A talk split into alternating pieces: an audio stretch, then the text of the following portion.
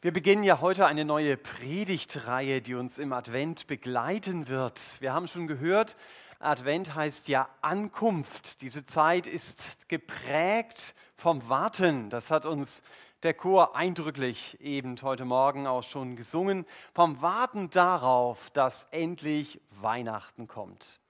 Also Advent, das sind die Tage, an denen wir daran denken, Jesus ist tatsächlich in diese Welt gekommen. Endlich kann man Schokolade aus dem Adventskalender holen und die Tage zählen. Aber Advent ist nicht nur ein Blick zurück, Advent ist genauso auch ein Blick in die Zukunft. Denn Jesus hat gesagt, ich komme wieder. Und deshalb erinnern wir uns als Christen besonders im Advent daran, dass Jesus wiederkommen wird, dass unser Herr sichtbar für alle auf dieser Erde zurückkommen wird. Nicht mehr als Retter, sondern als Richter. Nicht mehr als Heimatloser, sondern als Herr. Und nicht mehr als freiwilliger Knecht, sondern als König. Als König, der herrscht. Und dann bricht ein neues Zeitalter an, ein Zeitalter ohne Angst und ohne Schuld. Wisst ihr, ich freue mich heute Morgen, dass das kein Märchen ist. Dass ihr nicht da sitzen müsst und denkt, naja, okay, erzähl mal, das habe ich schon von Grimms Märchen gehört. Nein, es ist wahr. Es ist Gottes verbriefte Wahrheit, die er uns in die Bibel schreiben ließ. Und deshalb kann ich sie glauben. Und nicht nur glauben, ich kann meine ganze Hoffnung darauf setzen. Advent, Jesus kommt als König wieder. Das klingt nicht nur nach Hoffnung, das ist auch tatsächlich Hoffnung. Hoffnung in einer Welt, von der der Herr Jesus selber sagt, in der Welt habt ihr Angst, aber seid getrost, ich habe die Welt überwunden.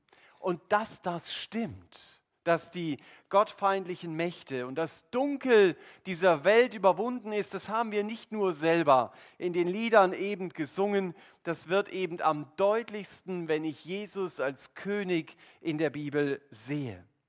Wenn der Jesus als König erscheint, dann muss ich keine Angst mehr haben. Dann sehe ich es ja, Jesus ist tatsächlich der Sieger. Und vielleicht geht es euch so wie mir, dass man im Alltag, in der Hektik des Alltags, diese Tatsache allzu schnell aus den Augen verliert. Dass einen der Alltag im Griff zu haben scheint und dass man eben nicht mehr den Blick darauf richtet, Jesus wird als König wiederkommen. Und deswegen wollen wir uns heute Morgen Zeit nehmen, um darüber nachzudenken, was heißt das? Jesus kommt als König wieder, ihn anzuschauen als den König. Und deswegen habe ich diese Predigt mit dem Satz überschrieben, fürchte dich nicht, weil dein König kommt. Fürchte dich nicht, weil dein König kommt. Es gibt zwei Texte, die ich als Predigtgrundlage nehmen werde. Der eigentliche Text steht im Propheten Sacharja, aber er wird im Neuen Testament zitiert.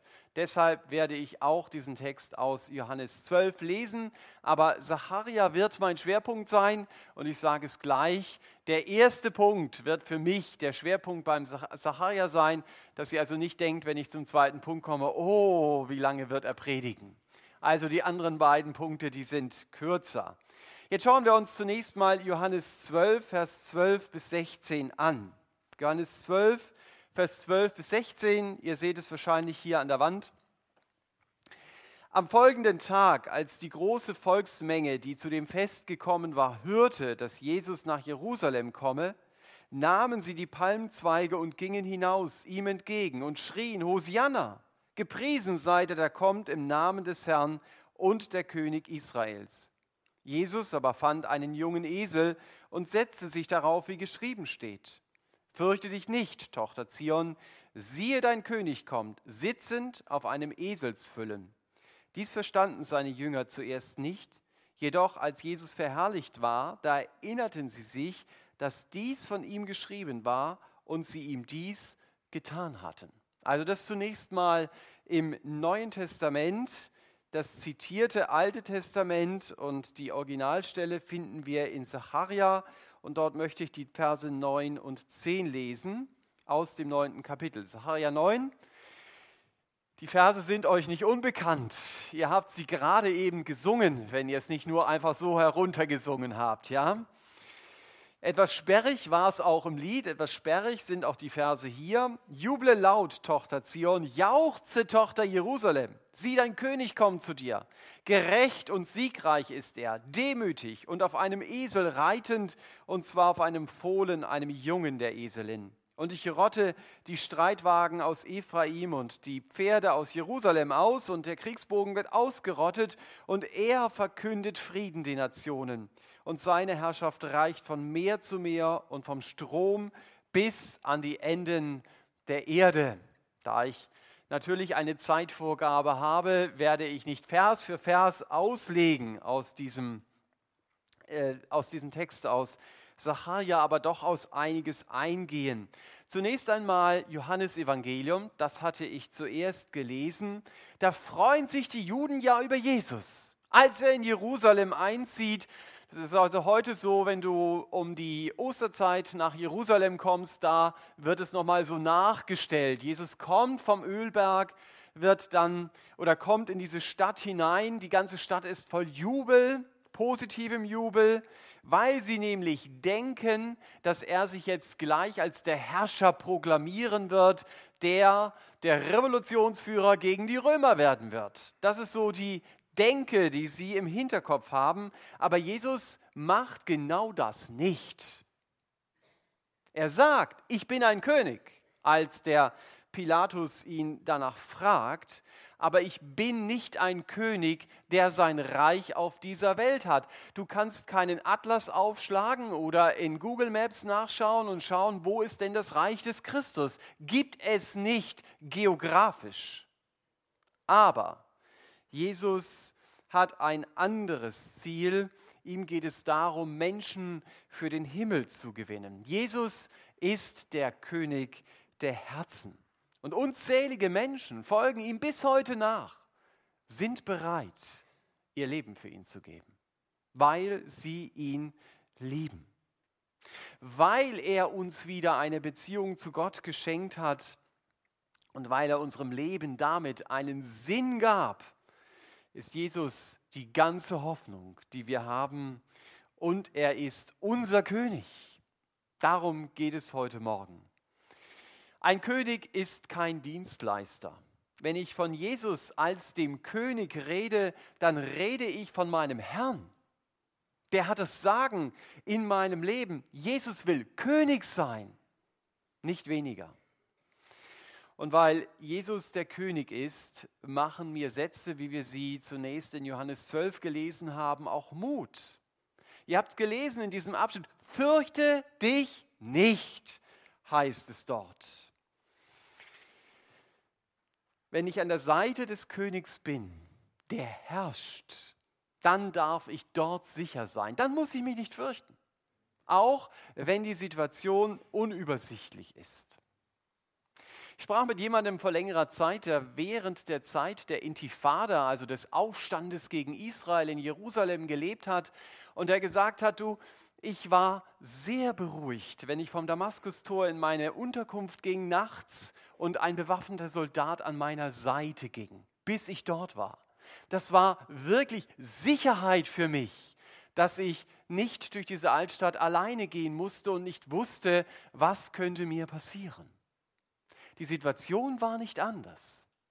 Aber der an seiner Seite hat seine Einstellung zur Situation verändert. Und genauso ist es, wenn Jesus als der König an meiner Seite ist, dann ist deine Lebenssituation vielleicht keine andere. Aber du weißt, da ist jemand, der ist König und der ist an meiner Seite. Der ist der Garant dafür, dass ich bei ihm ankomme. Und darauf darf ich mich freuen. Ich selbst bin nicht der Garant dafür. Ich wünsche uns, dass wir heute Morgen nicht nur einen Gottesdienst absitzen, sondern dass wir wirklich davon gepackt werden, wie unglaublich das ist, mit Jesus als dem König unterwegs sein zu dürfen. Ich komme zu Saharia 9, wie versprochen. Da wird ja zunächst mal Israel angesprochen. Wir haben es auch im Lied gesungen, Tochter Zion, Tochter Jerusalem. Das sind Begriffe, die stehen für Jerusalem als Hauptstadt Israels und in diesem Zusammenhang steht diese Hauptstadt für das ganze Land Israel. Also der Adressat dieser Verse ist Israel. Aber da ja alles, was im Alten Testament steht, gemäß 1. Korinther 10 auch für uns als Gemeinde einen Vorbildcharakter hat, dürfen wir uns heute Morgen von dieser Aufforderung anstecken lassen. Juble laut Evangelium für alle. Kennen wir das? Oh, das ist nicht so unsere Mentalität. Ne? Jauze Stuttgart, dein König kommt zu dir.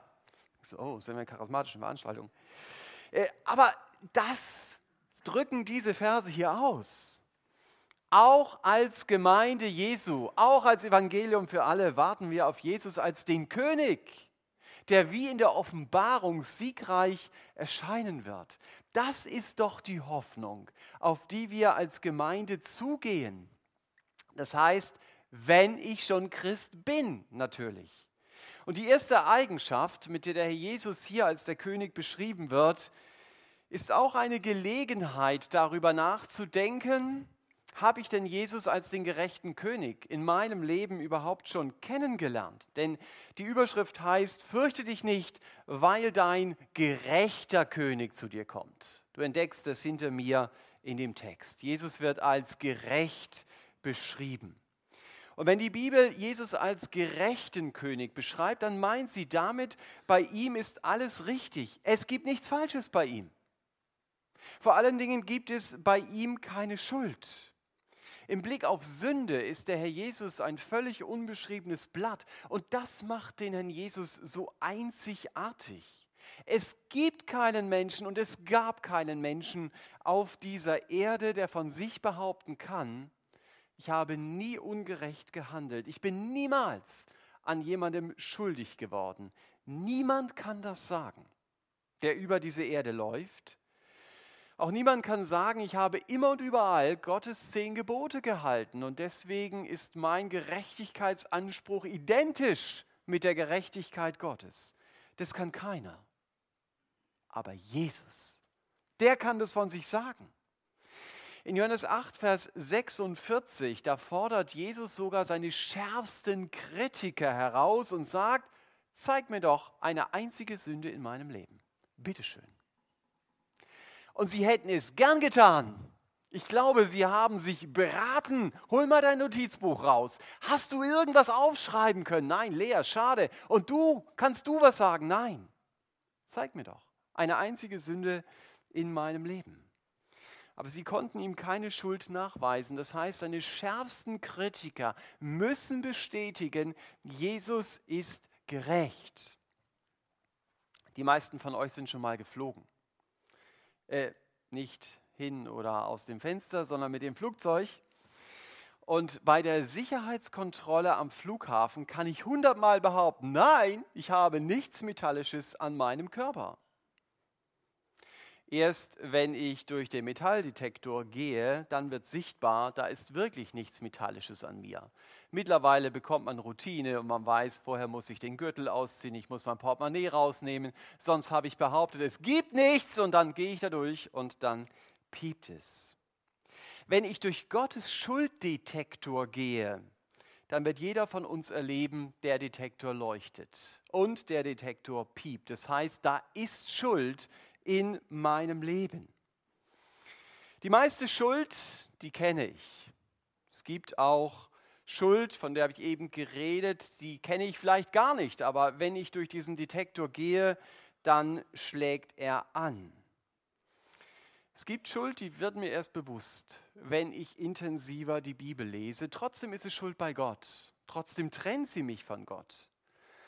Wer mit dem Flugzeug unterwegs war, der weiß, wenn dieser Detektor anschlägt, dann kann ich nicht sagen, Ihr Detektor hat irgendeinen Fehler und einfach weitergehen. Dieses Anschlagen wird mich trennen vom Einsteigen ins Flugzeug. Dann komme ich nicht weiter. Dann halten die Leute mich auf und es muss erstmal geklärt werden, was ist hier die Ursache. Und so trennt mich ganz genauso Schuld von der Beziehung mit Gott. Ich komme bei diesem Schulddetektor nicht durch. Ich kann meine Schuld auch nicht ungeschehen machen. Ich kann nicht einfach meine Jacke ausziehen äh, und sagen, okay, dann komme ich jetzt durch. Wenn ich Metallisches an meinem Körper habe, komme ich nicht durch. Wenn ich Schuld in meinem Leben habe, komme ich nicht an Gott vorbei. Das Faszinierende an Jesus ist, er kommt durch diesen Schulddetektor als einziger. Woher weiß ich das so sicher? Weil Jesus es gesagt hat. In Johannes 5 macht Jesus einmal deutlich, ich werde jede Sünde richten. Also jeder Mensch wird einmal vor Gott stehen und er wird Jesus als den Richter erleben, aber er kann mich nur richten, weil er selber keine Sünde hat. Deswegen kann er mein Richter sein. Auch sein Jünger, der Apostel Petrus, der bezeugt es mal in 1. Petrus 2, er sagt dort wörtlich, Jesus hat nie eine Sünde getan. Was für ein Satz. Jesus hat nie eine Sünde getan. Nie. Das sind nicht nur leere Worte. Jesus hat es bewiesen dass das stimmt. Er hat es bewiesen, indem er von den Toten auferstanden ist. Stellen wir uns mal vor, wenn ich gestorben bin, dann muss ich durch diesen Schulddetektor in den Himmel. Und nur wenn keine Schuld da ist, dann komme ich durch, sonst bleibe ich von Gott getrennt. Und bei allen Toten piept der Detektor, nur bei mir Jesus nicht, weil er absolut gerecht ist. Und deswegen konnte er, weil er absolut gerecht ist, von den Toten zurückkommen und deswegen konnte er wieder zurück in Gottes Ewigkeit gehen, aus, Erde, aus der er gekommen ist. Ich bin so froh, dass das kein Märchen ist. Das ist die zentrale Botschaft der Bibel, des Neuen Testamentes. Jesus ist gerecht. Und was hat es mit mir zu tun? Warum muss ich mich nicht fürchten? So heißt ja der Titel der Predigt, weil mein König gerecht ist. Wenn ich durch Jesus keine Schuld mehr habe, dann muss ich mich vor einer Begegnung mit Gott nicht fürchten. Schwacher Vergleich ist, wenn ich keine unerlaubten Dinge dabei habe, dann kann ich einfach am Flughafen durch diesen Detektor durchgehen. Ich muss mich nicht fürchten, dass er anschlägt. Aber meine Situation, bevor ich Jesus kennenlerne, ist ja die, wenn ich Gott begegnen werde, dann kann ich nicht gelassen sein, weil ich weiß, da gibt es Schuld in meinem Leben. Ich habe jede Menge Schuld in meinem Gepäck und ich bleibe von dieser tiefen Beziehung zu ihm ausgesperrt. Aber, und das ist die Botschaft heute Morgen, es muss nicht mein Schicksal sein weil Jesus alle meine Schuld auf sich genommen hat. Deshalb kann ich durch diesen Schulddetektor gehen, ohne dass er meine Schuld anzeigt. Ich könnte ja auch vor der Kontrolle am Flughafen alles, was nicht durch die Sperre kommt, jemandem anderen geben und dann gehe ich einfach durch. Und der andere steht für meine Schuld gerade. Genau das hat Jesus getan. Das ist Gottes Weg, wie ich durch Jesus gerecht werde. Er nimmt meine Schuld und ich kann durch den Schulddetektor in Gottes Gegenwart gehen. Jesus erlebt meine Trennung, er erlebt meine Sünde und ich bekomme Gemeinschaft mit Gott. Das ist die frohe Nachricht von Advent. Und deshalb ist es so wichtig, ich brauche einen gerechten König wenn mein König selbst Schuld in seinem Leben hätte, dann könnte er für meine Schuld nicht gerade stehen. Gott lädt mich ein, dass ich zu ihm komme im Gebet und ihn darum bitte, vergib mir meine Schuld. Und es kann Gott und es will Gott, wenn ich aus Überzeugung ihn darum bitte. Gott will mir die Gerechtigkeit seines Sohnes schenken. Ich muss sie nur annehmen. Und ganz praktisch können Sie das machen, wenn Sie noch keine Verbindung zu Gott haben, dass Sie nach dem Gottesdienst auf Mitarbeiter zukommen, die hier vorne an der Bühne stehen und sagen, ich möchte eine Beziehung mit Gott beginnen, ich möchte mit ihm reden, beten wir doch zusammen. Das kann der Anfang eines Lebens mit Gott sein. Ich darf zu ihm kommen, ich darf Vergebung erleben, weil Jesus mein gerechter König ist. Das Beste ist, er hat mich gerecht gemacht, weil er für mich starb. Das ist das, was die Bibel mir sagt. Aber wenn ich diese Beziehung zu Gott schon habe, dann ist es auch relevant für mich, dass Jesus mein gerechter König ist. Es gibt viele Situationen, in denen erleben wir Ungerechtigkeit. Vielleicht ist dir das auch schon mal passiert. Mein Chef behandelt mich ungerecht, verlangt Dinge von mir, die er nie verlangen darf. Oder meine Lehrerin gibt mir Noten, die nicht meiner Leistung entsprechen. Ist immer ein bisschen subjektiv bei Schülern, ja, aber äh, manchmal ist es vielleicht so, weil sie mich nicht mag. Oder mein Nachbar und mein Unfallgegner verklagen mich und lügen. So war es überhaupt nicht, wie sie es behaupten. Aber das Unrecht siegt. Und ich stehe am Ende als der Dumme da, obwohl ich eigentlich recht gehabt hätte. Das sind so die Situationen, die machen mich wütend. Je nach Temperament können sie dich manchmal auch rasend machen. Wie kann Gott das geschehen lassen, ohne etwas dagegen zu tun? Warum sagt Gott da nichts? Weiß nicht, ob du das auch schon mal gedacht hast. Gerade zum Thema Mein König ist gerecht. Gott lässt offensichtlich solche Situationen zu. Das größte Unrecht, das Gott auf dieser Welt zugelassen hat, war, als sein Sohn vor den Toren Jerusalems bestialisch umgebracht wurde. Das war das größte Unrecht, das Gott je zugelassen hat. Und gerade wenn mein Blutdruck mal auf 180 ist, dann hilft es mir, mich daran zu erinnern, Jesus hat enormes Unrecht erlebt. Trotzdem, mein König ist gerecht. Das heißt, er wird ein gerechtes Urteil sprechen, auch über andere. Das ist nicht immer jetzt. Das wünsche ich mir ja. Sofort muss das Urteil gesprochen werden. Aber irgendwann wird Jesus jedes Unrecht ins rechte Licht rücken.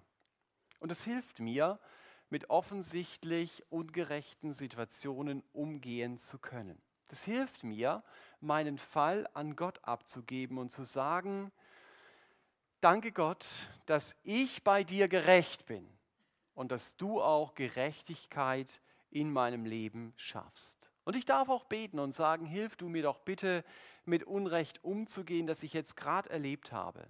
Indem ich daran denke, was du für ein Unrecht erlebt hast und indem ich weiß, der Tag kommt, an dem du auch diese Situation ins rechte Licht rücken wirst.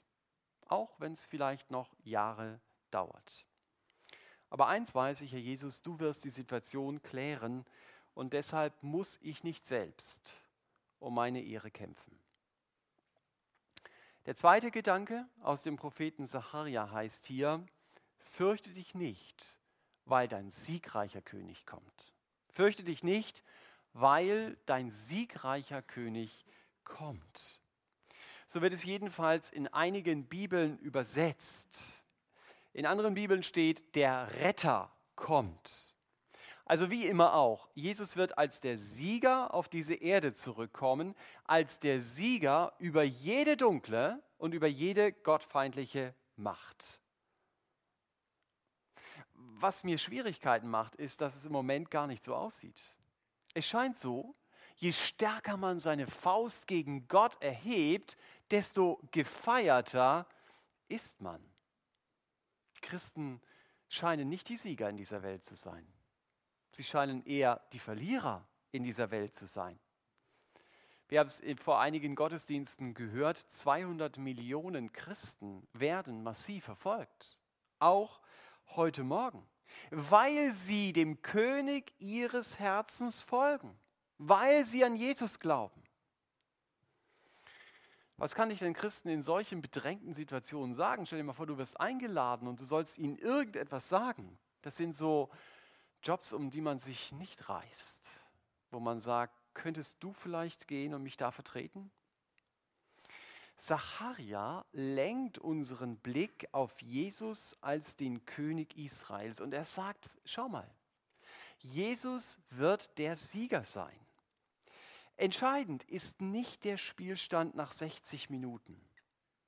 Erst nach dem Schlusspfiff ist es amtlich, wer das Spiel gewonnen hat. Und eins steht fest, Jesus wird das Spiel gewinnen.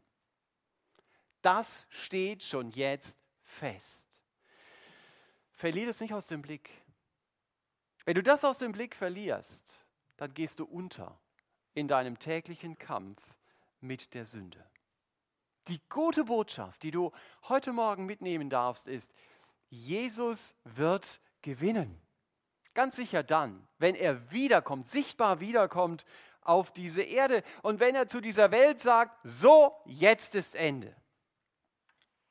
Aber auch schon heute, in meinem Leben, ist Jesus der Sieger. Deshalb muss ich mich nicht fürchten, wenn ich merke, es gibt in meinem Leben Kräfte, die wollen das tun, was Gott nicht will.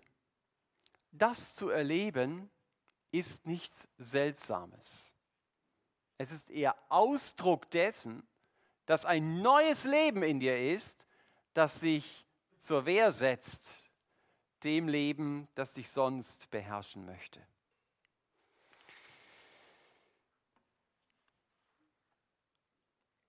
Manchmal kannst du vielleicht auch heulen über deine Unfähigkeit, wo du sagst, ich will doch nur das tun, was Gott will, aber ich schaffe das irgendwie nicht. Und wenn es nur darum geht, nicht immer dein fettes Ich in den Mittelpunkt zu stellen oder unreine Gedanken zuzulassen oder deine Zunge in Zaum zu halten. Das ist manchmal gar nicht so einfach. Aber auch wenn es nicht einfach ist, Zacharia hat heute Morgen eine gute Botschaft für dich. Er sagt, du musst keine Angst haben. Du musst keine Angst haben, ich schaffe das nicht. Denn dein König ist siegreich. Du selbst, du musst es auch gar nicht schaffen. Aber der Herr Jesus in dir, der schafft das, gegen die Kraft der Sünde, die sich in deinem Leben durchsetzen will, anzugehen. Der in euch ist der ist stärker als der, der in der Welt ist. Das sagt äh, Johannes mal in seinem Brief, ruft er sehr triumphierend aus. Und ich darf mir das wieder bewusst machen, ich bin an der Seite meines siegreichen Königs unterwegs. Und er ist nicht nur siegreich einmal, wenn er kommt, sondern er ist heute schon siegreich in meinem Leben. Und wenn ich das noch nicht erlebe, dann kann es vielleicht sein, ich versuche es noch zu sehr selbst, die Lage in den Griff zu bekommen. Versuch es mal mit Beten.